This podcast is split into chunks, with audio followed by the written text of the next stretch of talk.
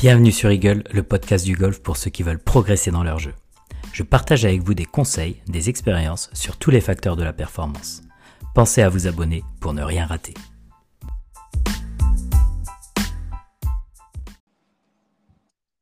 Salut tout le monde, on se retrouve sur un nouvel épisode d'Eagle. Cette semaine, j'ai la chance d'avoir David Ravetto avec moi. Salut David. Salut Erwan, merci de me recevoir. Bah, c'est un, c'est un grand, grand plaisir euh, parce que, bon, pour ceux qui ne te connaissent pas, je vais refaire une présentation vite fait, mais tes cartes pour le DP World Tour. Donc, tu es un jeune membre du DP World Tour. Et euh, il n'y a pas que ça, parce que tu as quand même déjà une carrière bien avancée, parce que sinon tu ne serais pas rendu là. Tu as 25 ans, tu as passé euh, une bonne partie de ta, ta, scolarité aux US à TCU. Euh, ça, c'était jusqu'en 2019. Tu es passé pro en 2020. Ouais. Jusque-là, je ne me trompe pas. Hein. non, jusque-là, tout va bien. bon, avec 40e du Challenge Tour l'année dernière, en 2020, du coup en 2022. Et tu fais euh, du coup les cartes. Et t'étais passé par les PQ2 ou pas? J'ai un tout petit doute. Euh, non, parce que j'avais été à la finale du Challenge Tour et du coup on est exempté directement pour les PQ3. C'est ça. Et donc, tu étais au et tu finis deuxième avec un score de moins 27. Et c'est quand même important de le signaler, tu finis moins 7 au dernier, tu fais moins 7 sur le dernier tour, qui est quand même, euh, à mon avis, pas si simple parce que bon, on est bien d'accord, les cartes c'est sur 6 tours. Euh, cut au quatrième tour. Avec la moins 7 sur le dernier, c'est quand même pas mal joué du tout. Quoi. On va revenir là-dessus d'ailleurs, mais, euh, mais c'est vraiment, euh, bravo en tout cas. C'était une bonne partie, merci. bon, revenons un peu avant de parler des cartes, parce que c'est vrai que c'est le sujet dont, j'ai envie qu'on parle, parce que c'est un moment assez spécial et en plus tu les as plutôt très très bien gérés. Donc euh, qu'on en parle un petit peu. On fait un petit, un petit flashback sur ta carrière. Et il y a un truc qui m'intéresse, c'est sur les invités que j'ai eu au, au, préalable. On a peu parler de la fac aux US.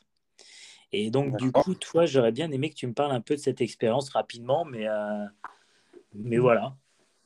Bah, écoute, euh, moi, clairement, j'ai adoré. Euh, pour moi, tout golfeur de nos jours qui veut passer pro, surtout golfeur européen et français, doit passer par cette étape parce qu'on apprend, on apprend vraiment un autre golf aux États-Unis.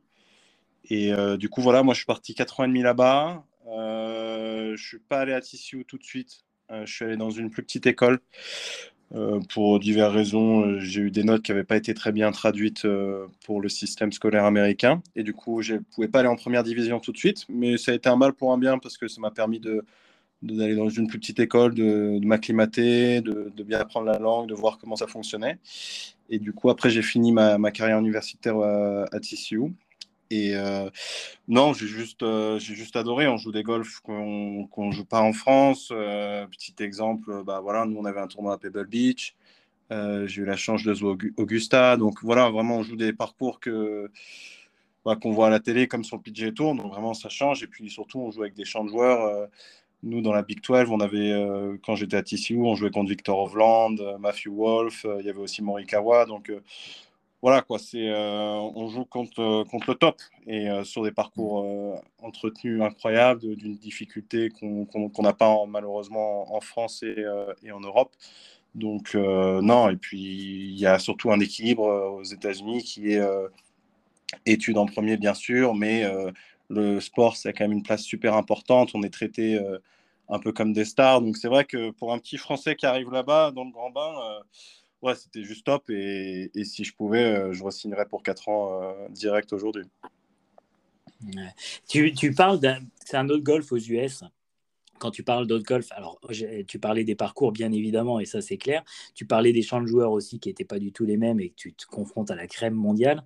Mais c'est aussi un autre type de jeu de golf? Euh, ouais, clairement, euh, les parcours sont, sont, faits différemment. Ils sont plus longs, ils sont peut-être euh, un poil plus larges, on va dire. C'est moins, en fait, c'est moins dans les bois. Après, bon, euh, les États-Unis, ils ont quand même tout type de parcours, mais en général, oui, c'est pas le même golf. C'est plutôt frapper loin, frapper fort, des greens très fermes. et puis autour des greens, c'est une herbe souvent Nous, on appelle l'herbe qu'on a en Europe la, la benne grasse. Et c'est une herbe qui est assez facile à chipper, alors qu'aux États-Unis, vu, si on joue dans le sud, avec les chaleurs extrêmes, du coup, ils ont souvent du Bermuda. Et c'est vrai qu'autour des greens, bah, c'est un enfer. C'est comme on voit à la télé sur le PGA Tour, quand la balle elle s'enfonce et qu'on la voit plus. donc ouais, c'est un golf qui est complètement différent. D'une déjà sur le grand jeu, mais surtout au petit jeu, on réapprend à chipper en fait quand on arrive là-bas. Et, c'est vrai qu'il y, y, a un petit temps d'adaptation. Ça, tu vois, on s'en rend pas compte. C'est un truc en tant que joueur de golf amateur en France tu ne te rends pas compte de la difficulté des changements d'herbe dans, dans les, les chippings, mais pas que, dans le chipping, mais pas que. Et vous, en tant que joueur pro, c'est des choses que vous vivez même pas toutes les semaines, mais très régulièrement, ces changements d'herbe. Euh, bah ouais, surtout pour un, golfeur qui est sur le circuit européen. Après, eux, sur le PGA Tour, ils font quelques tournois dans les mêmes endroits. Donc, ils ont 3-4 tournois avec la même herbe à chaque fois, mais même s'ils doivent s'adapter.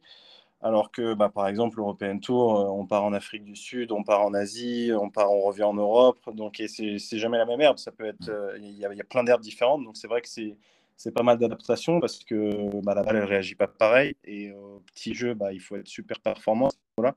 Donc, c'est vrai que, bah, du coup, chaque début de semaine au tournoi, on passe euh, pas mal de temps à, s'habituer à l'herbe, au chipping, au wedging et, même au grand jeu dans, quelques cas, dans certains cas.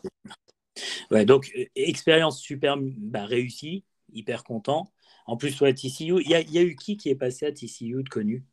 Euh, Il y a eu beaucoup de Français. Hein. Il y a eu Julien Brun, euh, aussi membre de l'European Tour. Il y a Paul Barjon qui était sur le PGA Tour et qui est redescendu sur le camp de Ferry.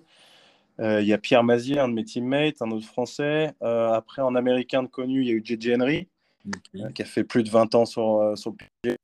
un autre membre du PGA Tour, il y a Tom Ogi qui est passé. Donc, euh, c'est pas, on va pas dire que c'est là, mais c'est quand même une bonne fac. Et ce qui était bien avec TCU, c'était un super équilibre euh, au niveau exigence euh, école, golf. voilà, le coach était quand même Bill Montigel, il était quand même très cool. Il nous mettait pas trop la pression. C'était voilà, non, franchement, c'était un, c'était un super combo et moi j'ai adoré. D'accord, top. Et du coup, derrière, euh, transition professionnelle. Alors, comment tu as, géré ta transition amateur-pro À quel moment euh, Et pourquoi d'ailleurs Parce que quand tu es passé pro, tu es venu en Europe. Euh, ouais, bah, bah, malheureusement, quand je suis passé pro, c'était l'année Covid, parce que j'ai gradué mai 2020, donc plein Covid. Et cette année-là, euh, tout avait été gelé, donc pas de Q-School en Europe, pas de Q-School aux États-Unis. Donc euh, c'était assez compliqué pour moi de commencer aux États-Unis. J'aurais aimé commencer aux États-Unis, mais euh, c'est quand même très compliqué de commencer là-bas parce que financièrement parlant déjà c'est dur et puis le niveau de golf là-bas est quand même très très c'est très très dense. Du coup, voilà, ça s'est fait un peu tout seul euh, avec ces restrictions, de, pas de Q-School euh, ni en Europe ni aux États-Unis, bah, de, revenir en, Europe et de commencer bah, par l'App Store parce que eux, ils avaient, ils avaient leur carte et donc euh, voilà, commencer par la troisième division européenne et essayer de monter le, le plus vite possible. Donc, ouais, je suis passé pro décembre 2020. Donc, euh, puis ça s'est fait. Non, honnêtement, ça s'est fait, ça s'est fait assez, naturellement. Après, quand on joue dans les, enfin, quand on atteint un certain niveau, euh, si on est dans une bonne fac aux, États-Unis, comme je l'ai dit, on joue des tournois avec un niveau qui est quand même super relevé. Donc, euh, quand on passe pro sur l'App Tour ou le Challenge Tour, on n'est pas, on n'est pas des paysans, on n'est pas, on tout va bien. Ouais. Et après, c'est pas compliqué de changer un peu le, process en disant je joue plus pour une fac ou pour ou, entre guillemets pour un palmarès, mais je joue plutôt pour gagner ma vie. Euh, oui, alors ça, ça, par contre, ce changement, il est un peu, il est un peu compliqué parce que le ranking, euh, le ranking amateur euh, mondial, il favorise vachement la régularité et pas tant la perf alors que quand on passe pro, c'est vachement la perf et pas tant la régularité. Ce que je veux dire par là, c'est qu'on peut euh, louper 5 cuts d'affilée et faire une victoire. Chez les pros, ça sera mieux de faire ça que de faire 6 euh, cuts d'affilée avec une 35e place à chaque fois. Mm. Alors que chez les amateurs, ça peut être le contraire sur le ranking amateur mondial du système, comment il fonctionne. Ça, c'est quand même un gros changement. Et aussi, le gros changement, oui, c'est qu'on joue pour notre vie. Quoi. Donc, euh, entre guillemets, bah, on n'a pas d'argent à la fin du mois. Quoi. Donc, c'est surtout la ce qui a été le plus dur, c'est la transition d'essayer de, me vendre pour trouver des sponsors. Et ça, c'est vrai qu'on ne nous apprend pas vraiment ça euh, dans le golf amateur. Et euh, ouais, voilà, ça, ça a été vraiment le plus dur pour moi dans la saison. Ça a été trouver des sponsors pour financer, euh, pour financer ma saison et du coup me vendre, que je n'avais jamais fait auparavant. Et du coup, bah ouais, en fait, on rentre dans le, dans le monde du business, entre guillemets. Et c'est que ouais, ça, ça a été le plus gros changement, je pense, pour moi au début. Et est-ce que tu le sens d'ailleurs dans tes parties, tu vois, quand tu arrives en tournoi Est-ce que tu as, entre guillemets, une pression supplémentaire à te dire euh, il faut aussi que je puisse payer mes saisons ou euh, malgré tout, tu arrives à faire abstraction? Euh... Ouais, ça dépend. J'ai quand même pas mal de sponsors et je les remercie d'ailleurs euh, de m'aider. Du coup, j'ai pas cette pression en, en début euh, dire est-ce que je vais avoir ma saison payée parce que la majeure partie était payée. Mais c'est vrai que quand on commence à, louper pas mal de cuts et qu'on commence à voir euh, bah, nos réserves qui, descendent pas mal, comme ça a pu m'arriver l'année dernière, euh, ouais, on commence à se dire que ça, peut être chaud. parce que sinon, bah, au pire, on peut les sponsors pour l'année d'après, on peut ne plus avoir d'argent pour se financer, et du coup, bah, ça se trouve, c'est la fin d'arrêt assez vite. Donc, euh, ouais, c'est assez Il faut réussir à faire attraction quand on joue. C'est totalement logique de penser en dehors de, en dehors parcours. Mais par contre, là où il faut réussir à, à joue.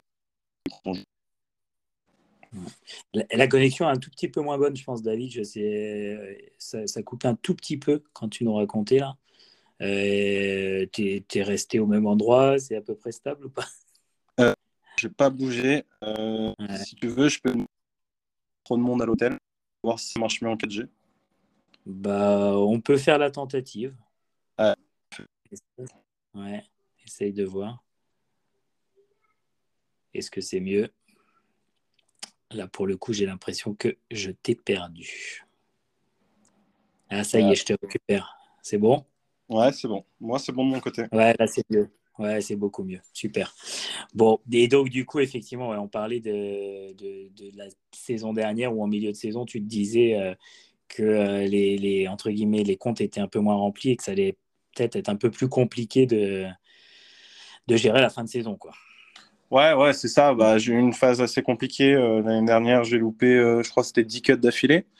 Donc, c'est un record que j'espère jamais battre dans ma carrière de golfeur. Mais ouais, c'était, c'était un moment assez difficile, euh, plein de pensées négatives qui passent. Et, et puis, bien sûr, bah, il y a la pensée, euh, il y a le côté financier qui rentre en jeu, de se dire, bah, voilà, quoi, la fin de saison, elle arrive. Si je, continue comme ça, bah, à la fin, je vais plus avoir beaucoup de réserves. Euh, est-ce que les sponsors vont suivre? Est-ce que je pourrais continuer à me financer la, saison prochaine? Donc, c'est vrai que sur les petites divisions, entre guillemets. Hein, euh, euh, troisième, et même si deuxième div, ça va un peu mieux le Challenge Tour, parce qu'il y a quand même un peu plus d'argent ces dernières années.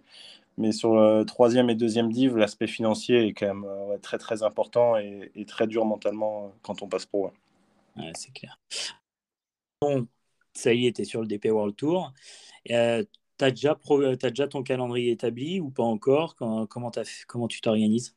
Euh, Cette idée catégorie des cartes, j'ai euh, enfin, une full catégorie, mais il y a des, certains tournois les plus gros, je ne vais pas rentrer. Donc je ne sais pas exactement, bah déjà les plus gros, tous les Rolex, je sais que je ne rentrerai pas. Et après, ceux qui sont juste en dessous, je ne sais pas encore exactement si je vais pouvoir rentrer ou pas. Donc euh, voilà, c'est ces quelques tournois, il y en a trois ou quatre comme euh, en Italie. j'ai plus exactement tout, mais voilà, il y en a trois ou quatre qui ne sont pas des Rolex, mais qui sont assez gros en termes de, de points. Donc c'est là où je ne sais pas si je vais rentrer, mais sinon, à part, à part ces 3-4 tournois, oui, j'ai une vague idée de, comment, comment je vais planifier mon, calendrier pour l'année prochaine. Mais, euh, mais rien n'est fixe encore euh, aujourd'hui, parce que voilà, les cartes, c'était il y a, il y a même pas deux semaines. Donc tout est allé super vite. Donc euh, ouais, je, j'ai déjà fait, je me suis déjà fait une vague idée, mais rien n'est fixe encore. Là, tu fais les deux d'Afrique du Sud. Euh, là, je fais la tournée, on en a trois. Donc, il y en a eu un la semaine dernière, là, il y en a encore deux. Et je joue le dernier à Maurice. Donc, je joue les, je joue les quatre premiers de la saison, en fait. Ok, d'accord. Et après, euh, break? Après, on a le break, break hivernal et je pense pas que je rentrerai à Abu Dhabi sur les premiers parce que c'est les plus gros. Donc après, pour moi, la reprise, ce sera début février à Dubaï. Est-ce que tu as opéré des changements au niveau de, de ton organisation?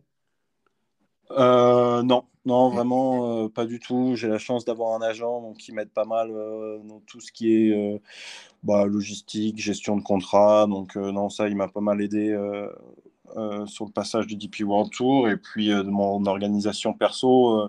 non, peut-être que si, je vais juste changer. ce qui change quand on arrive sur le DP World Tour, c'est qu'on a les courtiers Icar.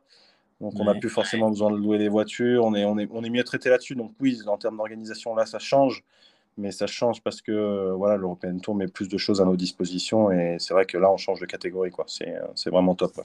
Et tu avais déjà un cadre en... sur le Challenge Tour ou pas? Non, c'est vrai qu'il y, a ça aussi. Sur le Challenge Tour, je travaillais, enfin, je travaillais déjà avec un Argentin qui s'appelle Polo. Et euh, je l'avais eu quelques fois, mais je l'avais pas à plein temps parce que pour le Challenge Tour, c'est vraiment c'est un, un, gros budget, quoi, un caddie. Et vu que c'est pas obligatoire, bah, j'avais décidé de pas le prendre euh, tout le temps. Donc il me dépannait de temps en temps quand j'enchaînais beaucoup, mais je l'avais pas à plein temps. Et du coup, je l'ai pris cette année pour la finale des cartes et la finale du Challenge Tour. Et euh, bon, voilà, vu que ça s'est super bien passé les deux semaines qu'on a fait ensemble pour le moment, je suis avec lui et, euh, je pense faire cette saison avec lui euh, sur le DP World Tour. D'accord. Et en termes de staff, euh, tu t'entraînes avec, j'ai un tout petit doute, avec Franck, non? Non, avec Benoît du Colombier. Benoît du Colombier, d'accord. J'avais un tout petit doute. Ok, et bah, ça, forcément, tu ne vas pas changer. Non, non, Je, pour rien au monde. pour rien au monde, je. Ouais c'est clair. Non, j'ai commencé avec lui euh, quand je suis rentré des États-Unis, donc euh, mai 2020, et franchement, j'adore. Donc euh, voilà. Après, dans mon staff en prépa mentale, j'ai Makis Chamalidis, avec qui j'ai commencé ma première année pro. Ça se passe super bien aussi. Et après, en prépa physique, j'ai Cédric Deschamps, avec qui ça se passe aussi super bien. Donc non, rien, rien ne bouge dans le staff. Ouais, ouais tu m'étonnes un super staff. D'ailleurs, ils sont tous passés. il n'y a que Benoît qui n'est pas passé sur le podcast, mais les deux autres sont passés. Benoît, euh, il a, je crois qu'il a plutôt envie de s'occuper de vous et il a bien raison. tes objectifs sur cette année, c'est quoi? Tu les as déjà fixés ou euh, pas du tout? J'avoue que j'y ai pensé, mais je ne les ai pas encore vraiment fixés. Il faut que j'en parle avec mon staff. Mais euh, l'objectif principal, si on parle d'un objectif de résultat qui vient comme ça, bien sûr, c'est de garder la carte. Après, euh, en termes d'objectifs, j'aime pas trop mettre des objectifs de résultats, mais plus des objectifs de moyens. Donc, euh, il y a plein de trucs qui vont rentrer en compte, euh, améliorer plein de parties de mon jeu, comme le petit jeu. il va y avoir aussi améliorer l'attitude, être plus régulier. donc, ouais, il y, a pas mal d'objectifs à remplir, je pense, cette année, mais non, je ne me suis pas encore vraiment fixé, parce que, comme je l'ai dit, ça allait super vite. Donc je pense que je, me prendrai le temps euh, après, après le dernier tournoi euh, mi-décembre. Et quand tu, si tu me dis améliorer l'attitude pour que ce soit plus régulier, tu peux nous en dire un peu plus ou pas? Ouais, bah, comme on sait tous quand on est golfeur, c'est au golf, il faut savoir gérer la frustration parce que malheureusement, euh, même dans la meilleure partie qu'on va tirer, euh, on, aura, on sera toujours frustré de ne pas avoir euh, mis le putt à ce moment-là, je, je, ne sais quoi. Et donc, ouais, être plus régulier là-dessus, de, sur comment gérer la frustration et, de, de, faire de moins de swing possible en étant influencé par la frustration ou l'énervement. Et du coup, bah, après, on paye cher à ce niveau-là. Euh, parce que hein, on sait qu'un coup ça peut, ça peut, ça peut valoir beaucoup, euh, ça peut faire passer un cut, ça peut faire entrer dans un top 10 et du coup euh, voilà il faut, faut, que je sois plus régulier là-dessus. Je, suis quand même largement meilleur depuis que je bosse avec Makis, mais une semaine comme l'année dernière, bon il y avait de la fatigue et tout avec le voyage, mais par exemple là je suis complètement passé à côté sur la, sur la gestion de la frustration et, mentalement. D'accord. donc du coup c'est pas une histoire de niveau, ça arrive à tout le monde. Euh, ouais, ouais, non, ça c'est sûr. Après, il y en a qui sont plus ou moins forts mentalement. Mm. Mais, euh, mais ouais, non, c'est sûr qu'on s'énerve tous. Après, on, on montre peut-être moins que les amateurs. Après, ça, dépend des pros aussi, ça dépend des caractères. Mais, euh, mais ouais, non, c'est sûr que moi, je pense que c'est l'un des points les plus importants quand on atteint un certain niveau dans le golf. Euh, parce qu'une fois qu'on entre guillemets qu'on atteint le DP World Tour ou même dès le Challenge Tour, parce que ça joue quand même très fort sur le Challenge Tour, on est tous capables de gagner dans une bonne semaine. Et du coup, bah, le but, c'est d'arriver à ramener la, bonne semaine le plus souvent possible. Et ça arrive souvent euh, par l'aspect mental, je trouve. Donc, euh, d'être dans de bonnes dispositions mentalement et, de gérer la frustration le mieux possible. c'est clair. En parlant de frustration, aux cartes, est-ce que tu l'as eu, la frustration, ou tu l'as pas du tout connue? Si, je l'ai connu le troisième tour, quand ça s'est un peu moins bien passé, mais sinon, non, j'ai passé une semaine de dingue. Euh, il n'y avait pas forcément beaucoup de frustration parce que voilà, je vraiment cette semaine-là, je me, je me, suis pas autorisé d'être frustré ou de, ou de faire des mauvais choix. J'ai vraiment tout donné comme j'ai jamais donné mentalement, c'est-à-dire vraiment taper tous mes coups à 100%. Et c'était pas juste une parole en l'air que j'avais dit avec Mathis. Là, je l'ai vraiment réalisé. Donc, c'était très, très fatigant. Mmh. Et surtout pendant six tours. Mais, euh, mais bon, après, voilà, je tapais aussi bien dans la balle. Donc, tout s'est quand même bien goupillé. Euh, le parcours, on jouait sur deux parcours. Euh, le parcours qu'on a joué quatre fois, il me convenait super bien, à tel point qu'en quatre tours, j'ai pas fait un bogey sur ce parcours. Donc non, c'est pour ça que n'y a pas eu trop de frustration. Il y en a eu un peu le troisième tour sur le, petit parcours entre guillemets qui était dans les bois. Mais j'ai bien réagi sur les neuf derniers pour revenir un peu dans, les clous. Donc, non, très content de ce que j'ai produit mentalement cette semaine-là. Cette semaine, c'est une semaine de malade parce que vous arrivez, vous faites les deux recos, vous avez les deux parcours à, faire en reco et derrière, vous avez six tours. Euh, et, si, en plus de ça, il y en a qui font un peu plus en termes de reco. Toi, tu avais fait quoi? Tu avais fait juste deux recos, une reco sur chaque avant? Euh, Si je me rappelle bien, j'avais fait 9 sur le petit, 18 sur le grand et 9 sur le petit. Donc j'avais joué les trois jours avant, les trois jours précédents le tournoi, j'avais joué. J'avais fait 9, 18, 9. Plus tes parties un peu d'entraînement? Bah, tes parties, non, tes, séances d'entraînement. Ouais, plus les séances d'entraînement. Euh, non, mais c'est vrai que c'est super long. ouais, parce que tu sortais de la finale juste avant. En plus, tu sortais de la finale, elle était juste le week-end d'avant, non? Ouais, juste la semaine d'avant, euh, je suis arrivé, euh, je suis arrivé lundi de Majorque à Barcelone et le tournoi commençait vendredi, donc lundi j'ai fait off. Et c'est ça, mardi, mercredi, jeudi, reco et entraînement. Et après, on est parti pour six tours. Et, et ouais, j'en avais parlé avec quelques joueurs qui les avaient déjà, déjà faites. Les Q-School, le dernier stage, et tout le monde disait que c'était vraiment dur. Après, tu te dis, ouais, bon, ça va, c'est que deux tours de plus.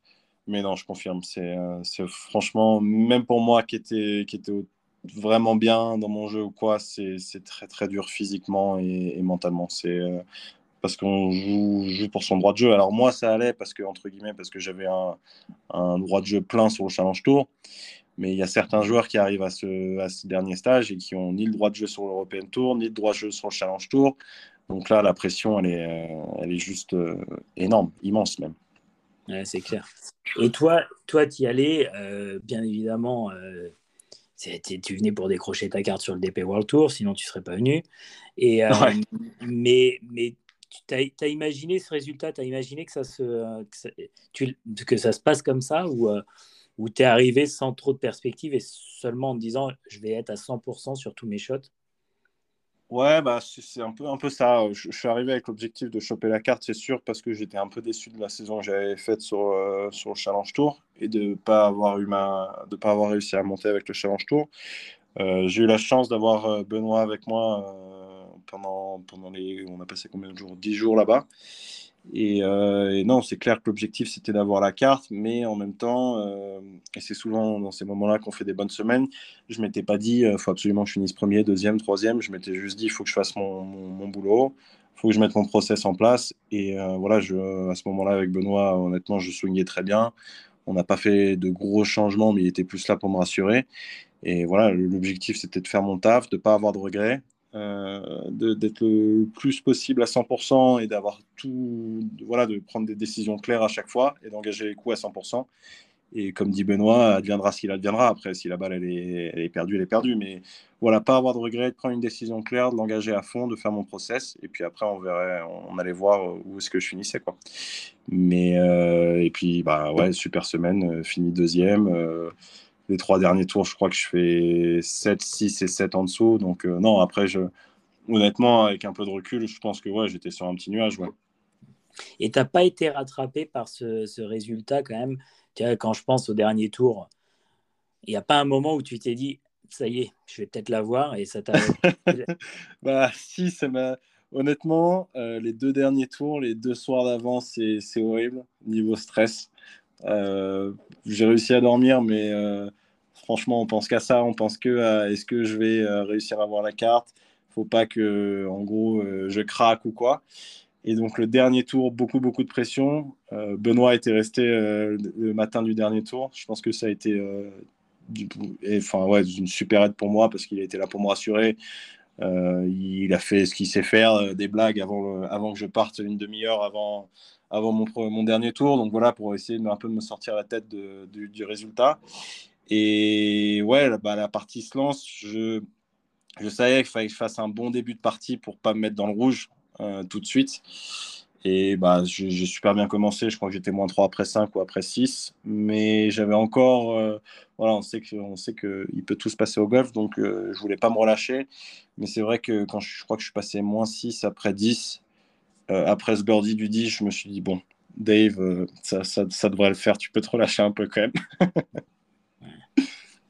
mais, mais ça doit être juste. Tu vois, tu, tu nous dis que tu y penses tout le temps, etc comment vous arrivez à gérer ce truc? Parce que un amateur lambda, alors lui, c'est pour gagner la Coupe du Beaujolais, mais, mais peu importe, pour descendre son index, mais, mais ça, il n'arrive pas à le gérer. Toi, tu dis, tu sais qu'il faut que tu commences par un début de partie assez canon.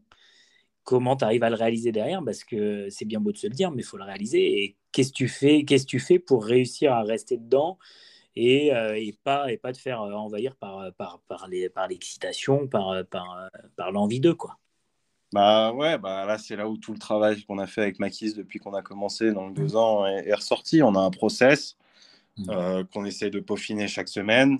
j'avais entre, moi je, je, m'étais fait une fiche pour cette semaine-là avec mon process, toutes mes toutes mes comment on appelle ça pensées pour contrer toutes mes pensées parasites entre guillemets.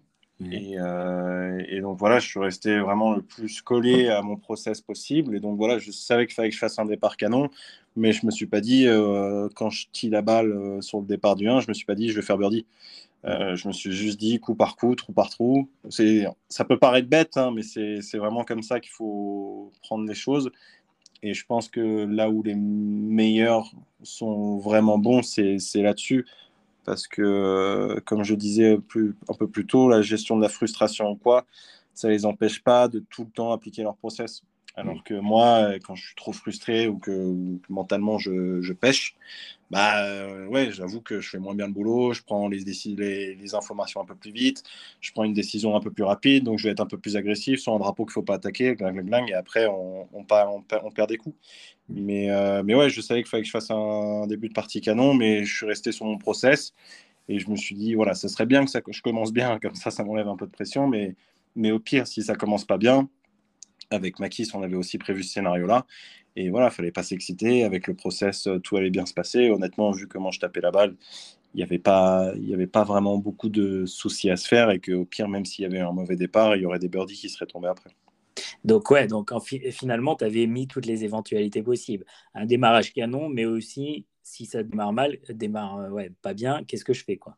Ah oui, oui, ça, euh, on avait, avec Makis, on s'était appelé la, veille au soir, on avait prévu tous les scénarios possibles et, euh, je pense qu'il faut le faire. Il faut pas, faut pas voir que les bons scénarios, mais il faut aussi se préparer quand même pour les mauvais scénarios parce que, comme on le sait tous dans le golf, c'est quand même ce qui arrive le plus souvent. Donc euh, voilà, il faut être préparé à, toute éventualité et on s'était préparé à tout. Et la réponse, entre guillemets, à chaque fois, c'était de se rester collé à son process, de rester patient et de se détacher le plus facilement du score.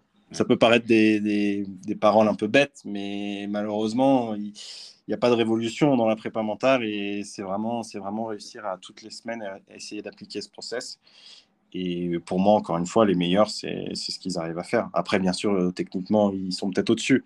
Mais honnêtement, atteint, à partir d'un certain niveau, on est quand même tous très très bons techniquement.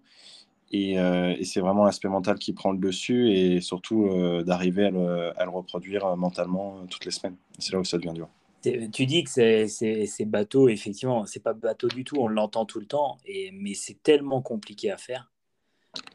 Si c'est compliqué à faire, c'est que tu c'est ultra important et que c'est facile de dire coup après coup, mais de le réaliser et d'y arriver, euh, Ouais, c'est ça. Et encore une fois, je me répète, mais c'est dès qu'il y a de la frustration qui rentre en jeu, c'est là où moi je trouve c'est ou de la frustration ou de la pression d'ailleurs.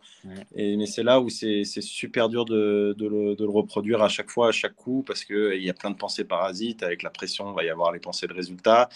Euh, avec la frustration, on va se dire je suis mal parti, je suis plus un après trois, il faudra que je fasse plein de birdies. Du coup, on pense que au score et on pense plus au coup. Enfin, donc ouais, c'est là où, moi, personnellement, j'aimerais vraiment, vraiment progresser et être le plus régulier possible. Comment tu arrivé à gérer aussi, parce que tu me parles, tu nous disais la veille au soir euh, et la nuit, etc., tu y pensais, tu m'étonnes, tu es, es, dans tes flou, le soir, tu es en train de te dire, ok, bon là, si ça continue, ça va le faire et tout ça, c'est juste un, c'est pas un rêve de gosse qui se réalise, mais quasi. Euh, et comment, comment tu vivais ces moments en dehors du parcours? Tu étais tout seul dans ta chambre ou tu vivais avec d'autres personnes? Comment tu as vécu ça? Non, cette semaine-là, j'avais euh, j'avais pris un appart tout seul. Euh, c'est plutôt ce qui se fait d'ailleurs pendant les cartes. Tout le monde prend plutôt un, appart tout seul, plutôt raison, tout le monde reste dans sa bulle. Et puis, euh, ouais, bah, j'ai, on s'est eu avec Makis au téléphone pendant au moins une bonne demi-heure, je pense. Donc, on a déjà bien parlé. Et euh, puis après, bah, moi, j'ai la chance d'avoir une copine qui, a, qui connaît le golf au niveau aussi. Donc, euh, ouais, je pense que je, on a passé pas mal de temps au téléphone euh, ensemble. Et puis, on a parlé de golf, mais on a surtout parlé plein d'autres choses. Donc, j'ai réussi à me, à me, sortir un peu du golf, de pas trop y penser. De pas trop y penser. après, bah, il, a fallu que je fasse mes drapeaux, donc on repense un peu au golf. Mais après, voilà, on sort l'iPad, on sort Netflix et on essaie au moins possible de penser au golf. Même si c'est impossible, hein, honnêtement. Et le, matin, tu te lèves pareil. Tu, poses le pied au sol et c'est reparti. Quoi. Bah ouais, le matin, euh, on se lève et puis bah faut y aller quoi. Donc là, ouais, là beaucoup de pression. Mais euh, encore une fois, j'ai eu vraiment beaucoup de chance que Benoît reste euh, avec moi. Enfin, il était, il était là pour Grégory Avray et Adrien Sadier aussi. Mais j'ai eu beaucoup de chance qu'il soit là jusqu'au jusqu'au dernier tour parce que je savais que j'avais voilà, qu'il était là et que si jamais grosse catastrophe, même si, si entre guillemets je tirais pas un coup au practice, il n'avait pas révolutionné mon swing. Mais juste le fait de l'avoir à côté de moi, euh, ouais, ça m'a rassuré euh, énormément. Et, euh, et, la relation pendant les cartes entre les joueurs, comment elle est? Parce que c'est forcément, c'est si tu peux, si tu peux entre guillemets tuer tout le monde entre guillemets, hein, bien évidemment, c'est idéal parce que forcément y es. Mais, euh, mais en même temps, est-ce que c'est ça ou ça se sent plus que dans un vrai tournoi ou pas? Honnêtement, moi, je ne l'ai pas trop senti. Euh, après, on les connaît, on, on se connaît tous, hein, euh, même si moi, je suis un peu plus jeune, même si je commence à être, j'ai déjà 25 ans, mais je suis un peu le, nouveau qui débarque, donc je, je, les connais peut-être un peu moins bien qu'ils se connaissent entre eux, mais voilà, euh, Adrien, il était là. On a passé euh, la saison du Challenge Tour ensemble. Il y avait Hugo Cousseau, il y avait Félix Maury. Donc, euh, on se connaît tous. On est tous, on est tous potes, plus ou moins. Donc, non, moi, je trouve que l'ambiance, elle a été plutôt très, très bonne. Et, et ouais, surtout, après, bon, c'est normal, après le dernier tour, quand on a tous une autre carte, euh, peu importe qu'on ait, soit qu'on ait fini premier ou 25e, qu'on a été le dernier à avoir la carte, euh, on était tous super contents l'un pour l'autre et euh, ouais, c'était un super moment de partage. C'était ouais, vraiment un moment de, de délivrance. Quoi. On pouvait le voir sur tous les visages de tout le monde. Moi, on voit sur la photo, j'ai une gueule. on a l'impression que j'ai pas dormi depuis trois jours. Enfin, ouais, c'est, c'est vraiment un moment de délivrance et qu'on a partagé tous ensemble. Donc, c'était cool. Et d'ailleurs, cette réaction quand tu rentres ton dernier putt au 18, c'est quoi? C'est euh, tu sens quoi? Parce que euh, honnêtement, chialé, non? Hein? bah honnêtement, j'ai pas craqué à ce moment-là, mais euh, ouais, je vais, honnête, je vais être honnête avec toi, j'ai craqué ouais dans la voiture. Ouais. Où, là, ça a commencé un peu à, en fait, ça allait tellement, tout allait vite parce que je finis ma partie, il faut que je la signe. Non, déjà, j'ai relu ma carte six fois pour être sûr que j'ai pas fait une erreur sur un score tu la signes. Après, tu te fais, il faut que tu répondes à l'interview euh, de l'European Tour. Après, du journal du golf. Tac, tac. Après, il faut que tu fasses les photos. Et puis, moi, après, il fallait que j'aille prendre mon, avion qui était euh, deux heures et demie plus tard. Donc, tout va super vite. Tu, sais que tu as réussi et que c'est top. Mais honnêtement, je m'en suis pas vraiment rendu compte. Par contre, ouais, au moment où tu rentres dans la voiture et que tu appelles ton père pour lui raconter, euh, ouais, là, là, tu craques. Tu craques parce que parce que trois mois plus tôt, euh, tu es au fond du rouleau, tu viens de louper 10 cuts, euh, tu te demandes si tu vas encore euh, réussir à continuer à faire ça. Et ouais, euh, c'était au mois de juillet ou mois d'août, donc 3-4 mois plus tard, après, tu, tu shottes ta carte du DP World Tour. Donc, ouais, c'est juste, bah, c'est ce que nous procure le golf. Hein. c'est des émotions dans les deux extrêmes qui sont tellement fortes. Malheureusement, les, le, quand, vers le haut, ça arrive pas si souvent, et puis elles passent très très vite surtout contrairement à quand on est vers le bas, elle passe moins vite. Mais c'est vrai que là, ouais, ce court instant, il a été, ouais, il a été très très fort. Ouais, c'était ouf. Et tu n'as pas eu le temps de digérer finalement, parce que là, tu as enchaîné direct sur l'Afrique du Sud. Moi, d'ailleurs, je trouve que c'est. Tu as tes cartes, euh, ça y est, c'est reparti, et tu repars en tournoi la semaine d'après alors que c'était pas au programme parce que tu savais pas si tu allais avoir tes cartes ou pas. tu pas le temps de digérer le truc, tu n'as pas le temps de le fêter un peu avec ton staff et tout ça. T'enchaînes, ouais. c'est pas c'est chaud, non? Ouais, bah ouais, honnêtement, euh, la semaine dernière, elle a été dure pour moi. Euh, bon, ça s'est vu par mes scores, j'ai vraiment pas fait une semaine terrible. Mais euh, ouais, les cartes, ça se finit le mercredi soir. Donc on rentre chez soi, il est minuit le mercredi. Et, et le dimanche, on prend un avion pour l'Afrique du Sud. Donc ouais, c'est vrai que ça va assez vite. J'ai pu faire un, un petit repas jeudi avec quelques potes pour, entre guillemets, fêter ça. Mais Ouais, on n'a pas vraiment le temps de digérer parce que le mercredi, hop, on rentre. Le jeudi, il faut déjà commencer à booker tous les avions, tous les hôtels, euh, mais on s'y prend au dernier moment, donc il n'y a plus rien qui est disponible.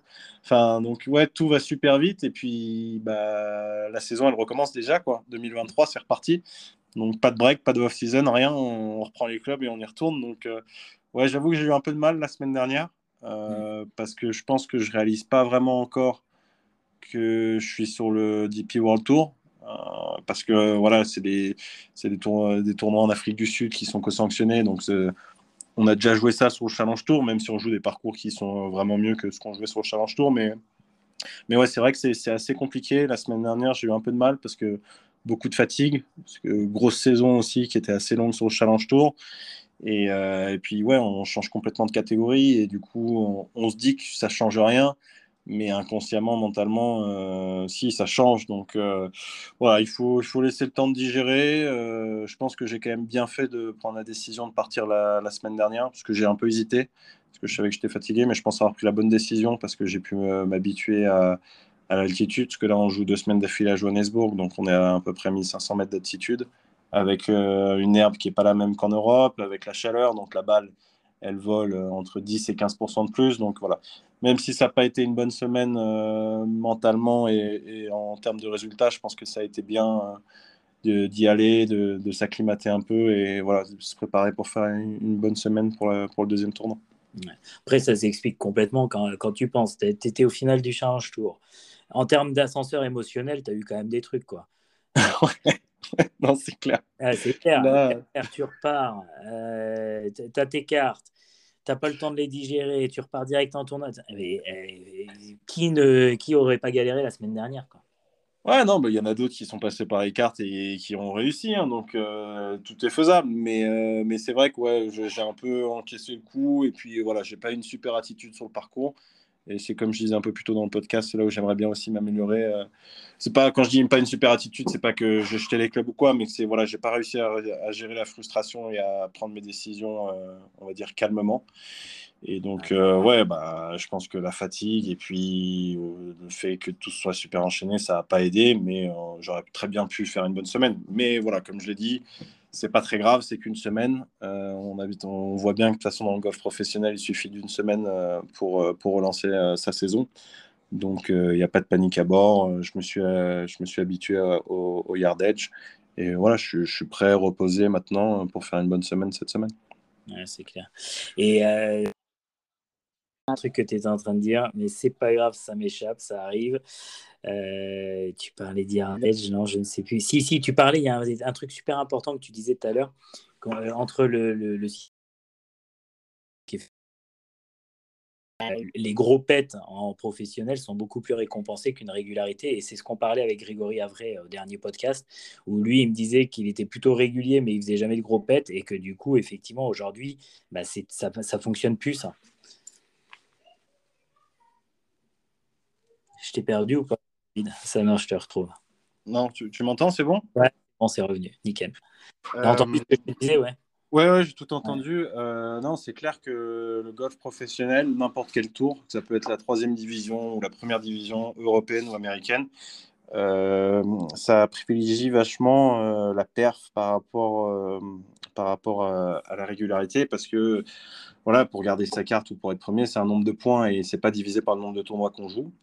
Donc voilà, comme je disais un peu plus tôt, en six tournois, il y a un mec qui va faire, même, s'il fait six fois top 20, allez, on va dire six fois top 25, il va marquer moins de points qu'un mec qui va faire 5 miscuts et une victoire. Et il peut faire 5 miscuts en finissant dernier, en faisant plus 14, plus 14 et bah c'est pas grave, il a fait une victoire et bah déjà une victoire, tu es sûr d'avoir ta carte l'année d'après parce que tu es exempté, mais tu marques aussi plus de points. Donc euh, en fait, c'est quelque chose qu'il faut apprendre chez les professionnels parce qu'on se dit, bah, du coup, s'il faut faire que de la perf, on peut être super agressif et attaquer dans tous les sens et c'est pas grave si je loupe le cut. Mais en même temps, louper un cut, et je pense aussi qu'il faut que je m'améliore sur ce point-là, euh, quand je loupe un cut, c'est quand même pas facile moralement euh, et, mentalement de se dire bah voilà, on, on joue pas le week-end donc on n'a pas de travail. Enfin, c'est pas forcément facile aussi de louper des cuts, donc euh, c'est une balance à, bien trouver, à bien gérer. mais oui, c'est sûr que il faut faire des pets et ça sert entre guillemets à rien de faire tous les cuts si c'est pour finir 40e. clair. Et, souvent, on entend parler, je reviens juste une dernière fois sur les cartes, mais on entend souvent parler de les cartes, t'as pas envie d'y retourner en fait.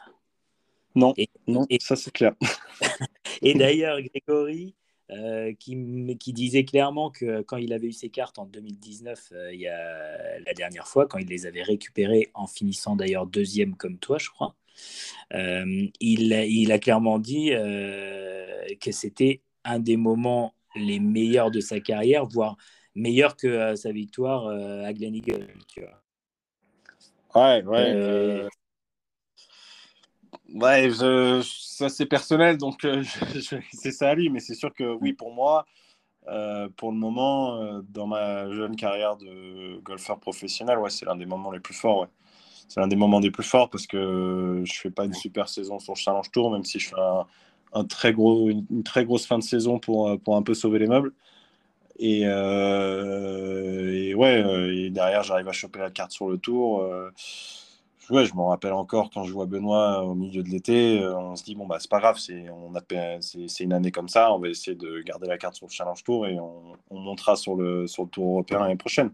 Même s'il m'avait très bien dit t'inquiète, t'as encore les cartes, mais j'avais un peu fait une croix là-dessus parce que voilà, je jouais plus très bien, euh, je m'étais un peu perdu euh, mentalement et, techniquement. Et puis ouais, après tu as cette semaine-là qui est super dure, mentalement, physiquement.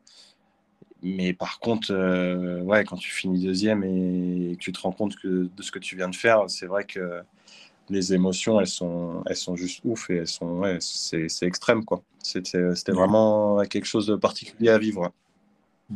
Alors, c'est clair. Et là, donc, du coup, là, juste, euh, il y avait un truc, je rebondissais un peu par rapport aussi à ce qu'avait dit Grégory. Je, parle beaucoup de Grégory parce que c'était le dernier podcast, hein, mais euh, même si j'adore Grégory, euh, genre, on va croire que j'ai une affiche de lui au-dessus de, de, mon lit.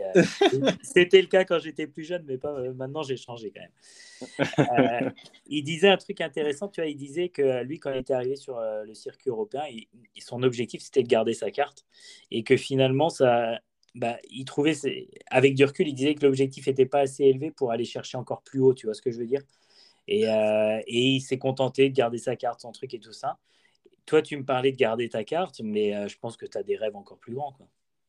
Ouais, alors euh, c'est sûr que c'est ça qui est dur, je trouve, dans les objectifs, c'est que bien sûr qu'on a tous envie de garder notre carte, mais on ne peut pas penser qu'à ça parce que bah, c'est comme tout objectif, il faut viser haut pour, pour avoir ce qu'on veut mais il faut pas non plus brûler les étapes.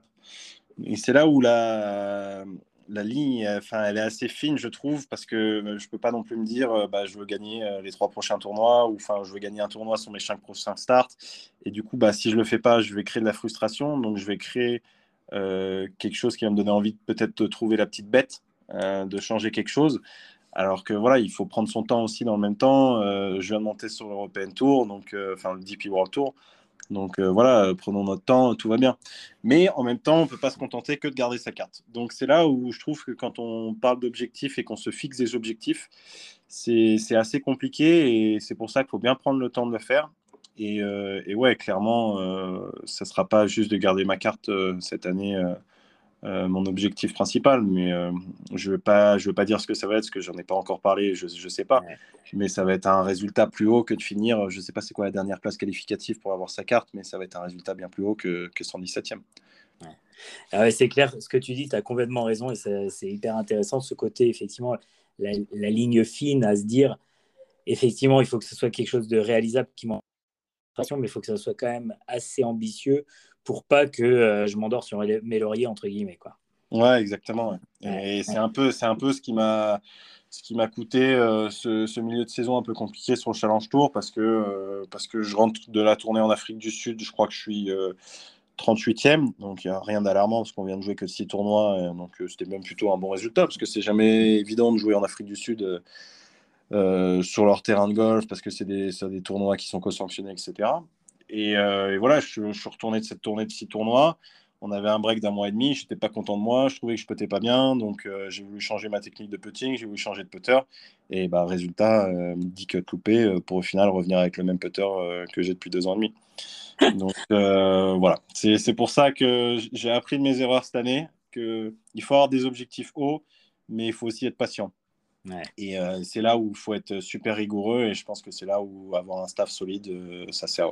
Mais voilà, j'ai appris, on a appris euh, aussi le, staff de, nos erreurs et, je pense que voilà, on va mettre des bonnes choses en place pour l'année prochaine. Ouais, c'est cool.